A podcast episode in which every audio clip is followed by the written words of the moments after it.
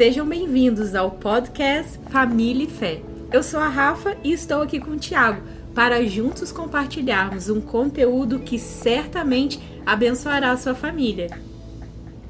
Dando sequência à série Gestão Financeira na Família, nós estamos aqui hoje para conversar com vocês sobre orçamento. Existe uma relação entre o ser humano e o dinheiro, que é ou você controla o seu dinheiro ou o seu dinheiro vai controlar você. Ou você controla o seu dinheiro, ou o seu dinheiro vai controlar você. Então nós gostaríamos de, antes de entrarmos nesse assunto, te convidar a assistir o primeiro episódio dessa série, em que eu e a Rafa compartilhamos sobre a base para uma vida que verdadeiramente é próspera, o que é realmente necessário para que você desfrute com a sua família prosperidade verdadeira. E eu também gostaria de convidar você a acessar esse conteúdo escrito lá na nossa página, que é www.duzi.net. Lembrando que o Duzi é D-U-Z-Z-I. Então a página é www.duzi.net. E lá você nós temos uma barra de busca. Você pode buscar dinheiro, finanças, que vai abrir a série Dinheiro e Família os 10 mandamentos para sua gestão financeira. Então, nessa série de posts que nós publicamos, vai ajudar vocês a estar controlando, fazendo o orçamento e aprendendo os princípios para uma boa gestão financeira. Isso. E mais dois livros que nos ajudaram muito, nós não poderíamos deixar de indicar para vocês. O primeiro deles é chamado Os Segredos da Mente Milionária. O autor é T. Harvey Eker mas se você pesquisar Os Segredos da Mente Milionária, você facilmente encontra esse livro que é um best-seller. E o autor, depois de muita pesquisa sobre como que as pessoas que são verdadeiramente ricas pensam, há uma, um modo de pensar alguns hábitos e ele descreve muito bem nesse livro. É um livro que, embora seja um livro secular, ele tem muitos princípios bíblicos e nos ajudou bastante a nos aprofundar nesse assunto. E outro livro é o livro A Vida Abençoada, de Robert Morris. A Vida Abençoada. Esse talvez seja um pouco difícil você encontrar para comprar impresso no Brasil, porque eu sei que a edição esgotou há pouco tempo, mas você certamente vai encontrar opção digital ou de alguma forma, talvez usado. Esse é um outro best-seller excelente que nos ensinou muito sobre uma perspectiva bíblica de finanças e também finanças para a família. Então vamos lá para o nosso assunto de hoje, que é Viva com um orçamento. E o que é um orçamento? Um orçamento é um plano ou parte de um plano escrito em que você vai detalhar as entradas e as saídas da sua família, para que vocês possam viver com suas finanças equilibradas e ter uma ação é, intencional sobre as suas finanças que vão trazer resultados melhores do que aqueles que vocês têm experimentado. Eu falo ação porque existem desejos. Eu e a Rafa, por muitos anos, é, tínhamos esse desejo e o sonho de ter as nossas finanças mais organizadas, mais bem planejadas, mais bem controladas, mas esse desejo só vai gerar resultados a partir do momento que ele passar por uma ação, a partir do momento que nós tivermos atitudes práticas para que a gente possa alcançar tudo isso que está na nossa cabeça, mesmo quando a gente aprende, mesmo quando a gente adquire ferramentas, sistemas, isso ainda não é suficiente. Nós precisamos tomar atitudes coerentes para que a gente possa experimentar os resultados que nós vamos ter. Então, se você tem uma boa noção na sua cabeça de quais são os seus planos, de como andam as suas finanças, isso não é suficiente. Você precisa ter um orçamento escrito. Isso mesmo, Tiago. Então, agora vamos para os passos práticos de como você fazer o seu orçamento. Então, a primeira coisa, nós precisamos saber quais são as nossas receitas e as nossas despesas. Isso quer dizer o quê? O que nós recebemos, quais são as nossas entradas e quais são as nossas saídas. Porque por muito tempo eu e o Thiago nós vivemos sem controle, assim, sem saber quanto entrava direito, nós sabíamos o quanto nós recebíamos. Mas a gente não fazia o controle exato de quanto nós estávamos gastando. E isso é muito perigoso de nós, ao, de cada mês, de pouquinho em pouquinho, a gente está gastando mais do que a gente recebe. É interessante a Rafa falando isso, porque desde o início do nosso casamento, nós tivemos bons trabalhos, nós tínhamos um bom salário, e hoje em dia, quando eu olho para trás, é, é, um absurdo eu imaginar como que a gente pegava cartão de crédito, às vezes cheque, e simplesmente gastava, comprava, sem ter noção de, de quanto a gente podia gastar. A gente ia gastando, quando um mês fechava negativo, a gente enrolava ou pegava empréstimo até a gente resolver aquela situação. Essa é uma situação extremamente desconfortável que se você está vivendo, eu quero te dizer que existe um, um estilo de vida muito melhor do que esse, a partir do momento que você tem um orçamento escrito. E hoje em dia, a gente tendo esse controle, esse acordo que eu e o Thiago nós temos como família, com esse orçamento, a gente vive em mais paz, porque a gente sabe falar não na hora que nós temos que falar não. Mas quando nós temos uma reserva e o dinheiro específico para fazer aquilo que nós desejamos, nós fazemos com paz e alegria, né, Thiago? Exato. Então, voltando ao conceito de receitas, que é o quanto você recebe, é importantíssimo você saber esse valor. Então, como você vai fazer isso? Você vai pegar o quanto você recebe por mês. Caso o seu salário não é fixo todo mês, a gente aconselha você a pegar os últimos três meses e fazer uma média de quanto mais ou menos é a média que você recebe, para então você planejar o quanto você pode gastar. Lembrando, se caso tenha mais recursos que entre junto com o seu outras rendas, vocês precisam juntar essa renda para saber o valor total que vocês como família vocês podem gastar. E é importantíssimo saber se você não está gastando mais do que você está recebendo. Isso parece óbvio, mas o problema que leva muitas pessoas à dívida é exatamente isso: é gastar mês após mês um pouquinho mais do que recebe e vai virando que nem uma bola de neve, de pouquinho em pouquinho, da quando você vai perceber a dívida está muito grande. Então é importantíssimo você saber o quanto você recebe e o quanto você pode gastar. E aí a gente vai para o outro passo, que é saber o quanto você gasta, o quanto você tem de despesa, de saídas no seu mês. E o Tiago vai explicar como nós fazemos, né, Tiago? Sim, há necessidade de um equilíbrio no orçamento para que você distribuindo seus recursos financeiros, você possa investir em tudo aquilo que é necessário e apropriado para sua família. Por muito tempo nós desejamos saber quanto seria uma porcentagem ideal para eu gastar, por exemplo, com moradia, com educação, com o nosso lazer. Por muito tempo a gente teve essa dúvida e não ter essa informação realmente dificultou muito a situação para gente. Até que eu tive a oportunidade de fazer um curso sobre finanças pessoais em São Paulo e depois que a gente veio aqui para os Estados Unidos também, nós fizemos treinamentos e descobrimos valores ideais para gastar com cada uma das áreas que nós temos no nosso dia a dia. Então é isso que rapidamente eu vou estar compartilhando com vocês. Eu já quero fazer uma observação que nós fizemos um pequeno ajuste nesses valores. Os valores que nós vimos em São Paulo eram um pouco diferente dos valores, das porcentagens que nós fizemos no treinamento aqui. E eu percebi que nenhum nem outro batia legal pra gente, não deu o equilíbrio da nossa família. Então eu fiz alguns pequenos ajustes para simplificar e eu acredito que vai ser bem provável que você também vai precisar fazer alguns ajustes para adequar a realidade da sua família. O importante é o quê? Que uma vez que você fez esses ajustes, você seja fiel àquilo que você mesmo planejou. Você controle dentro das margens que você mesmo estabeleceu. Então vamos lá.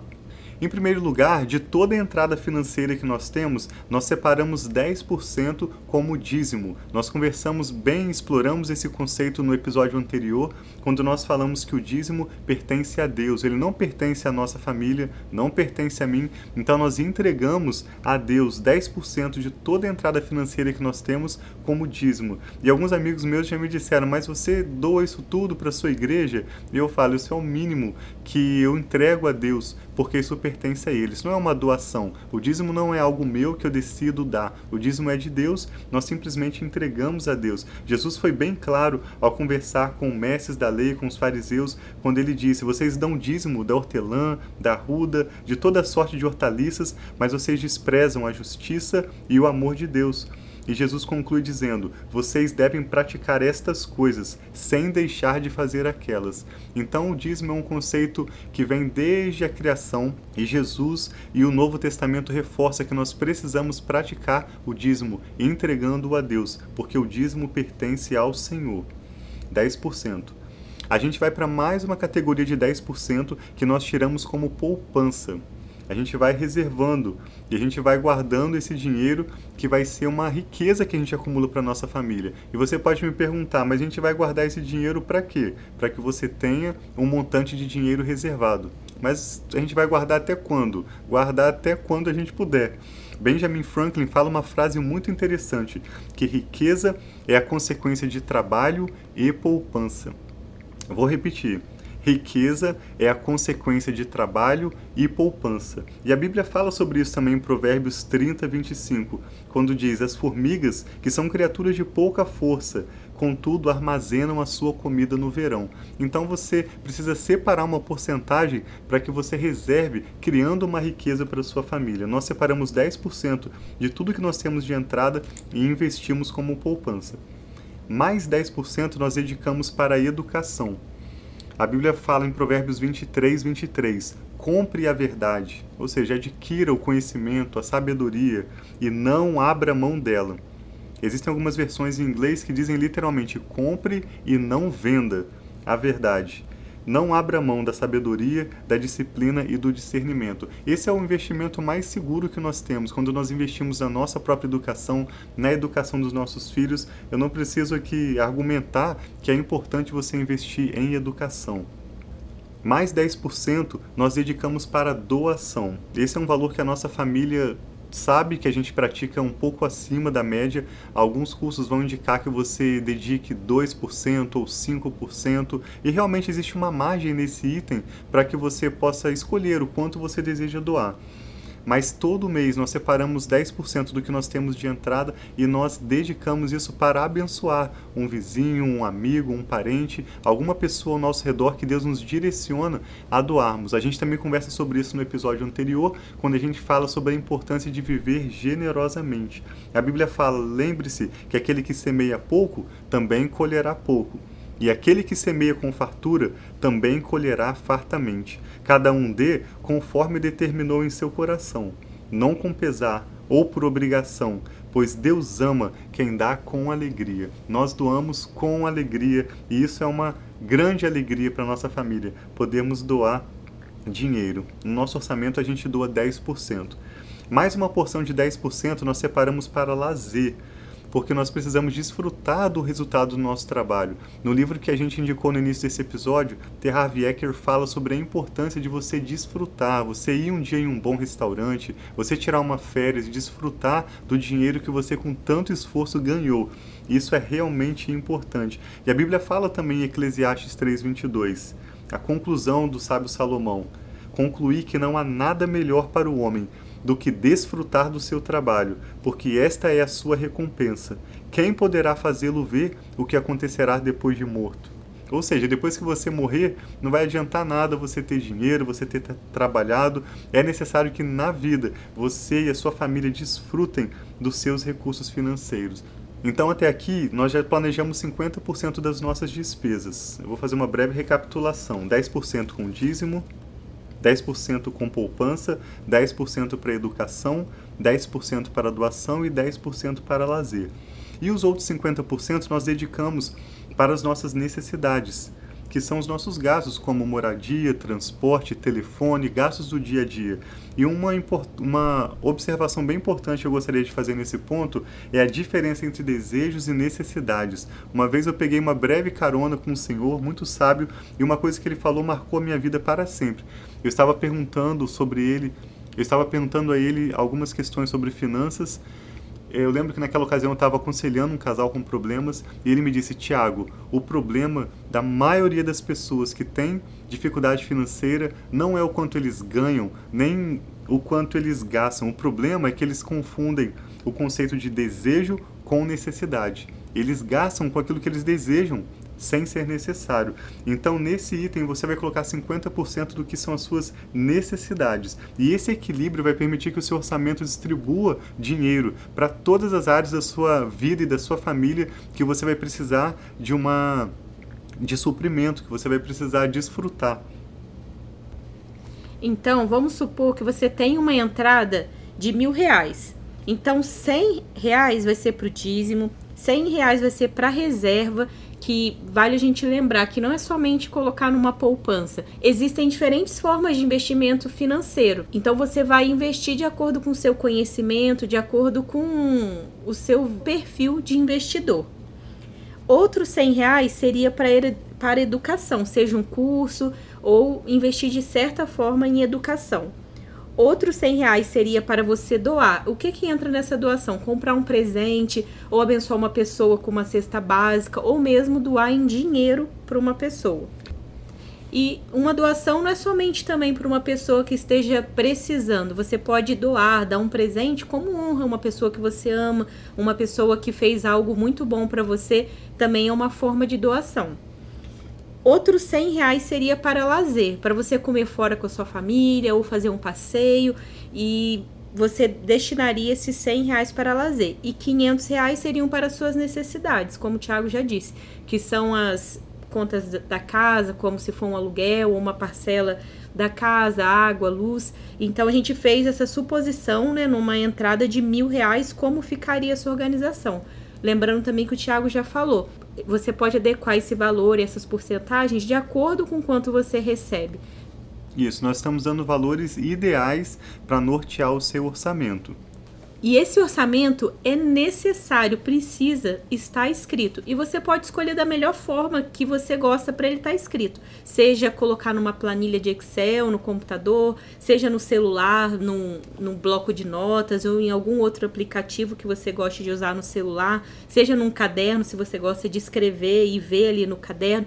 Seja como for que você vai preferir colocar isso no papel, colocar isso de forma que você possa visualizar, é importantíssimo você controlar consistentemente todo mês e juntamente não só você, a sua família tá engajada, tá interagindo também, sabendo que quando talvez você disser um não para uma algo que todo mundo deseja, que seja um desejo, não uma necessidade, eles vão entender que isso vai ser para o bem-estar, para o benefício daquilo que você está poupando, de coisas que vocês vão poder fazer melhor no futuro quando vocês tiverem esse recurso, né, Tiago?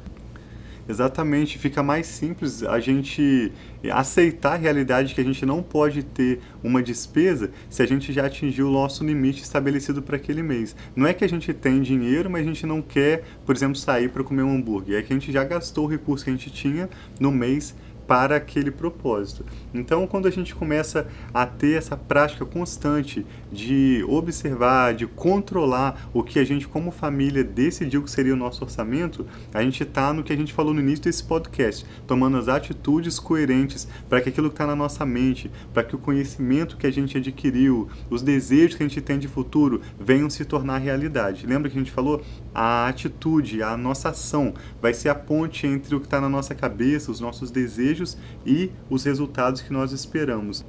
E para a gente encerrar, vale a pena lembrar que, se necessário, você precisa pedir ajuda. Você pode ir a algum amigo, alguém que possa te ajudar, mesmo que você não conheça uma pessoa rica, uma pessoa que está acostumada a fazer investimentos. Eu tenho certeza que ao seu redor você vai encontrar uma pessoa disciplinada, uma pessoa que não tem problemas com dinheiro, que não deve às pessoas, entendeu? Se essa pessoa está à frente de você em relação a finanças, certamente essa pessoa pode te ajudar, te dar um conselho, te ajudar a encontrar um caminho para uma maior disciplina disciplina com as suas finanças. Você pode planejar, reservar um recurso financeiro para pagar um curso sobre gestão financeira, mas o mais importante não é o que você vai aprender, ferramentas que você vai ter, é como a Rafa disse, a sua constância, uma vez estabelecido o orçamento, em praticar aquilo que a sua família concordou. A Bíblia fala que aquele que for fiel sobre o pouco, certamente será colocado sobre o muito. Jesus falou em Mateus 25, 21.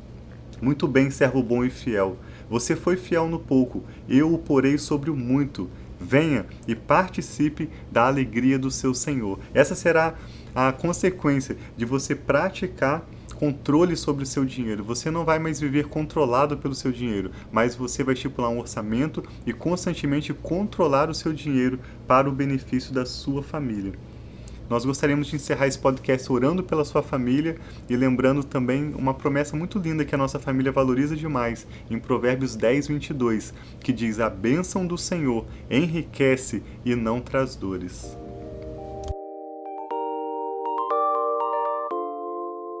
Pai, muito obrigado pela oportunidade de compartilharmos esses dois episódios sobre gestão financeira na família com essa pessoa que nos ouve e eu tenho certeza que o Senhor usará, Pai, dos versículos que aqui compartilhamos, os conceitos que o Senhor tem nos dado para o benefício da sua família. Nós oramos em nome do Senhor Jesus, pedindo que o Senhor venha de encontro à necessidade que essa pessoa tem hoje, no dia de hoje. Eu oro, Pai, em nome de Jesus, para que ela possa pagar as suas dívidas. Eu oro em nome do Senhor Jesus por sabedoria, Pai, especialmente no uso, Pai, dos seus recursos financeiros. Eu oro para que o Senhor venha trazer disciplina, Pai, no uso do cartão de crédito. Eu oro para que o Senhor venha trazer, Pai, a convicção de que o Senhor é o nosso provedor e nós não precisamos utilizar, Pai, nenhum recurso além daquele que o Senhor tem trazido, as oportunidades que o Senhor mesmo tem nos dado de trabalhar, de poupar e nos ajudar assim a sermos bons mordomos daquilo que o Senhor tem confiado a nós. Em nome do Senhor Jesus, Pai, dá-nos sabedoria para sermos bons administradores sobre o pouco e assim o Senhor possa nos colocar sobre o muito para o louvor da sua glória.